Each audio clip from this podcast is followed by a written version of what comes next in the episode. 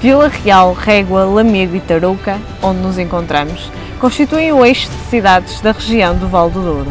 O Conselho de Tarouca data de uma época em que de Portugal nem o nome existia e o seu território, tal como hoje o conhecemos, fazia parte integrante da península. A sua história, nesses tempos remotos, não pode separar-se da dos povos ou tribos que habitaram no Ocidente, para cá dos Pirineus, e dela faz parte como o ramo da árvore a que está ligado. Os lusitanos foram provavelmente os seus primeiros habitantes.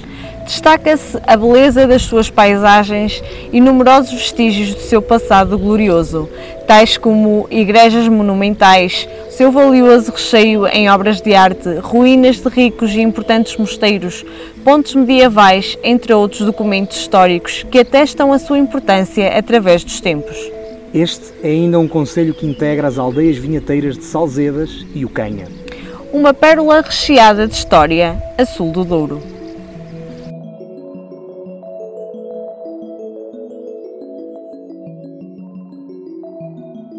A história da cidade de Tarouca, como aliás de todo o Conselho, não deixa dúvidas quanto à sua importância no contexto regional e mesmo nacional. Tarouca teve uma preponderância fora do comum ao longo da Idade Média, com relevo nos alvores da fundação da nacionalidade. Nesse período, Tarouca foi cabeça de um distrito que atingia os rios Paiva e Távora, absorvendo, após o século XI, as terras de Caria. A primeira referência escrita a Tarouca reporta-se ao século VI. Tarouca era, então, uma das seis paróquias da Diocese de Lamego, ocupando uma vasta área que se estendia até o rio Paiva. Em 1057, o seu castelo foi definitivamente conquistado aos mouros por Fernando Magno, rei de Leão.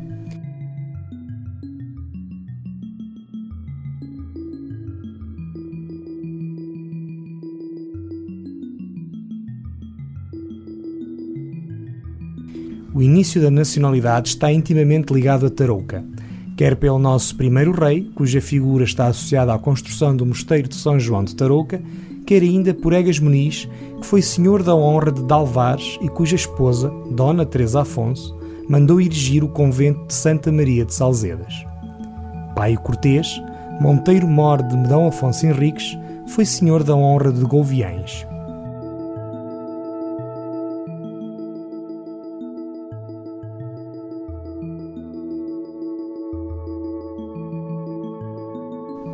Em 1262, D. Afonso III concedeu carta de foro a Tarouca, com a designação de Castro-Rei. Contudo, este nome não subsistiria mais de uma centena de anos, pois em 1364 surgiram novamente referências com o nome de Tarouca. Em 1297, D. Dinis fez a doação da igreja de São Pedro de Tarouca ao mosteiro de Salzedas. Em 1354, deu-se a morte de D. Pedro Afonso, conde de Barcelos, que havia sido senhor das terras de Tarouca e da honra de Várzea da Serra, sendo sepultado em São João de Tarouca, no que é o maior sacrófago granítico de Portugal. Em 1499, o rei D. Manuel nomeou D. João de Menezes primeiro conde de Tarouca. Em 1514, o mesmo rei outorgou novo foral à vila de Tarouca. No dia 13 de janeiro de 1898, deu-se a restauração do Conselho de Tarouca, que passou a ter 10 freguesias. Tarouca é cidade desde 2004.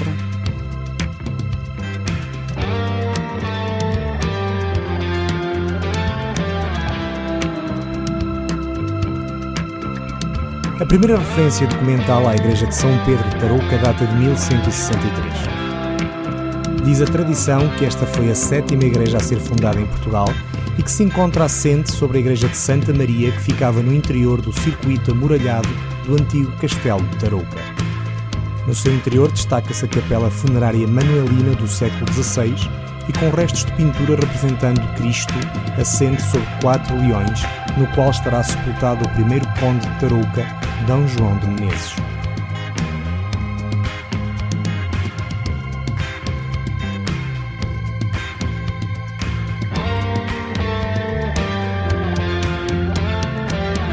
Situada no extremo sul-leste do Conselho, dista cerca de 7 km da cidade de Tarouca. São João de Tarouca é formada pelas povoações de Couto, Pinheiro, Vila Chá do Monte e Vilarinho. Em São João de Tarouca implantou-se no século XII o primeiro mosteiro de Cister em Portugal. Chama-se ele de São João de Barosa e também de São João de Mondim, como se lê em documentos da época.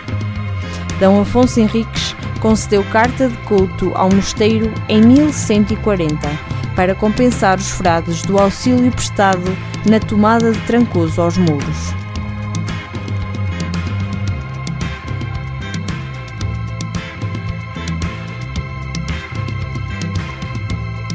A história da freguesia de São João de Tarouca encontra-se intimamente ligada ao seu mosteiro, enraizado na cultura das suas gentes e do Conselho em geral.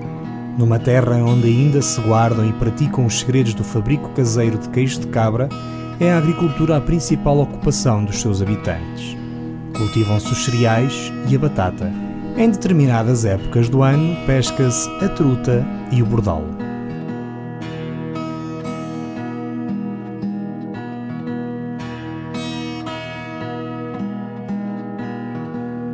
A ponte românica de São João de Tarouca, construída em granito, atravessa o rio Varosa, fazendo a ligação das margens a quem além do rio na povoação. É uma de três construções desta natureza.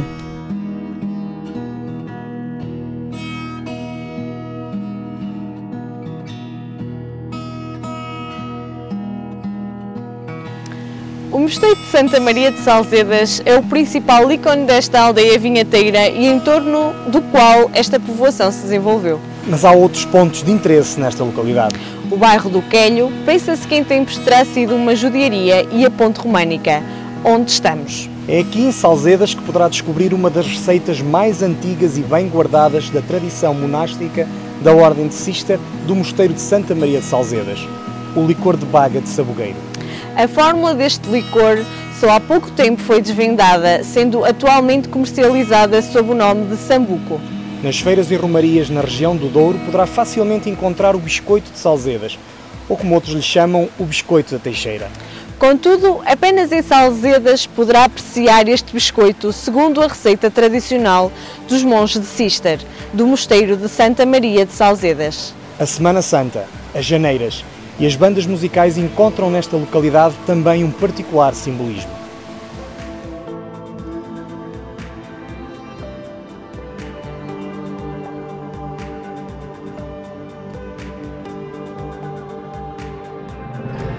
A gênese da história de Salzedas remonta ao lugar a que hoje se dá o nome de Abadia Velha. A sua povoação cresceu em torno do mosteiro de Cister, de Santa Maria de Salzedas.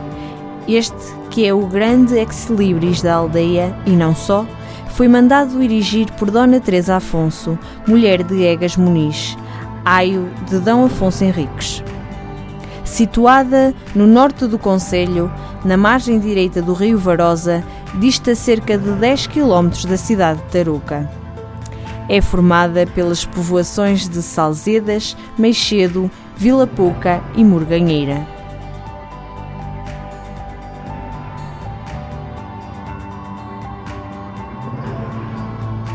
Salzedas caracteriza-se também pelas reminiscências de que outrora poderia ter sido uma judiaria.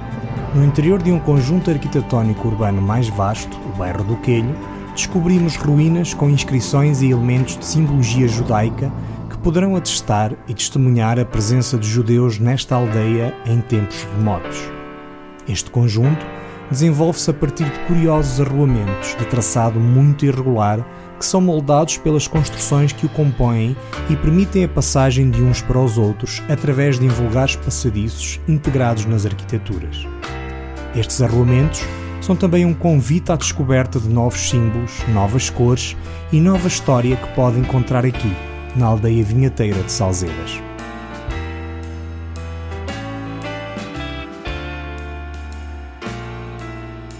A construção deste mosteiro liga este núcleo religioso às raízes da nacionalidade. O mosteiro surpreende-nos no meio do casario do pequeno burgo que se formou em seu redor. e a sua imponência está marcada por vários estilos decorativos que foi acumulando ao longo do tempo, desde o românico até a um mais tardio, o barroco. Classificado como Monumento Nacional, é mais um exemplar da Ordem de Cister. Chegou a ser um dos mais ricos mosteiros portugueses, detentor de uma biblioteca notável. Atualmente representa um ponto de visita incontornável pela história e riqueza estilística que encerra.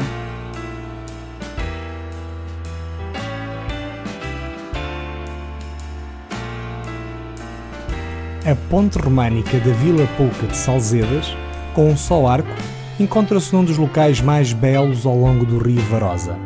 Local de visita obrigatória para desfrutar de toda a zona envolvente de rara beleza num conjunto de quedas de água e densa vegetação.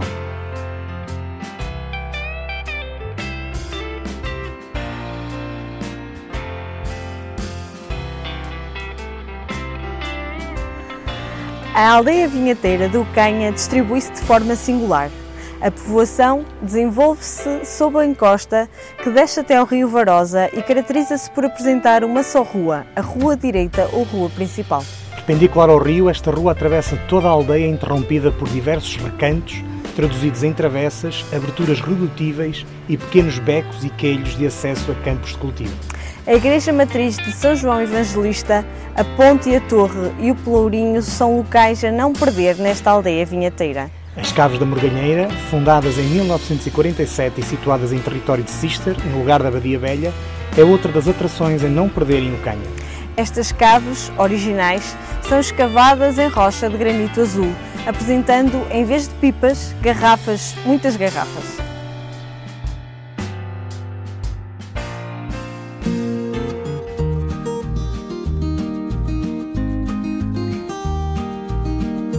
O nome Ucanha deriva de cucanha, forma usada até o século XVII e que significa casebre ou lugar de diversão.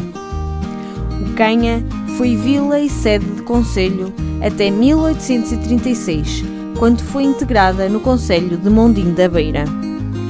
A integração no atual município de Tarouca data de 1898. A aldeia fica localizada numa encosta que desce até ao rio Varosa. O vale, limitado pelas colinas arborizadas da Serra de Santa Helena, apresenta um bonito enquadramento paisagístico. Os primeiros povos que aqui se instalaram foram os romanos, que aproveitaram as terras férteis do Val do Varosa e criaram pequenas explorações agrícolas. Ainda hoje se pode ver uma das principais vias da romanização que conduzia a Braga. Para saborear a aldeia em pleno, é fundamental caminhar nas suas ruas estreitas, deslumbrar-se com o conjunto colorido de casas, visitar a Igreja Matriz de São João Evangelista do século XVII, com o altar-mor revestido de talha dourada barroca, bem como as ruínas da Abadia Velha, e dar um salto às cabos da Morganheira para poder apreciar o seu famoso espumante.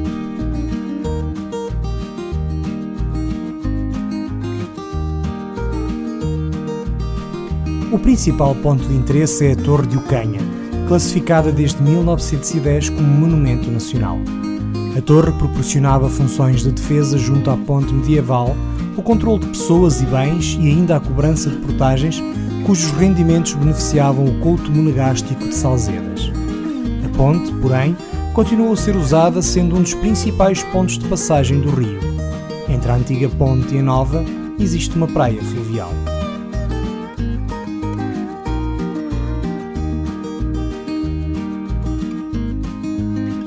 Ao iniciarmos a nossa visita à aldeia vinheteira de Ucanha, somos logo surpreendidos pelo seu pelourinho, um exemplar seiscentista, classificado de imóvel de interesse público.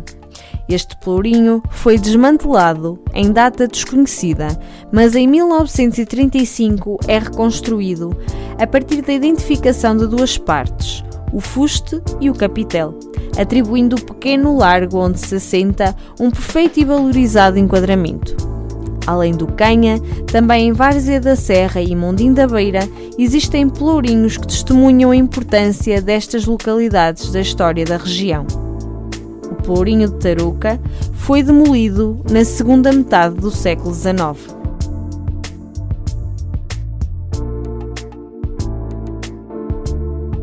Nascendo bem perto um do outro, na freguesia de Várzea da Serra, os rios Varosa e Baruzela, seu afluente, tomam rumos diferentes, abraçando a Serra de Santa Helena para já no Val se unirem e juntos desaguarem no Rio Douro, perto da Régua. Na descoberta das belezas naturais, poderá visitar sítios de cariz lendário, os calhaus da Moura, em Mondim da Beira, os calhaus de Santarém, em Formilo, ou percorrer um dos muitos circuitos pedonais.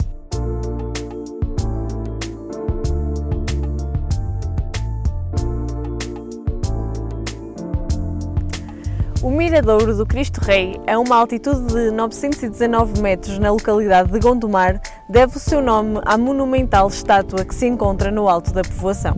Aqui deparamos-nos com uma paisagem que combina os inúmeros povoados, com Tarouca num plano central e com grandes manchas verdes, sobretudo de pinhal. O Miradouro do Cristo Rei é um lugar paradisíaco e de crescente devoção popular. Foi recentemente objeto de diversos melhoramentos com vista a dotar o espaço de melhores condições para a liturgia e convívio. O Douro aqui funde-se com a beira alta, criando uma mistura afrodisíaca para os sentidos. A natureza e a história pelas ruas, pelos vales e pelos caminhos de Tarouca. À descoberta das histórias que fazem este Conselho e que fizeram Portugal.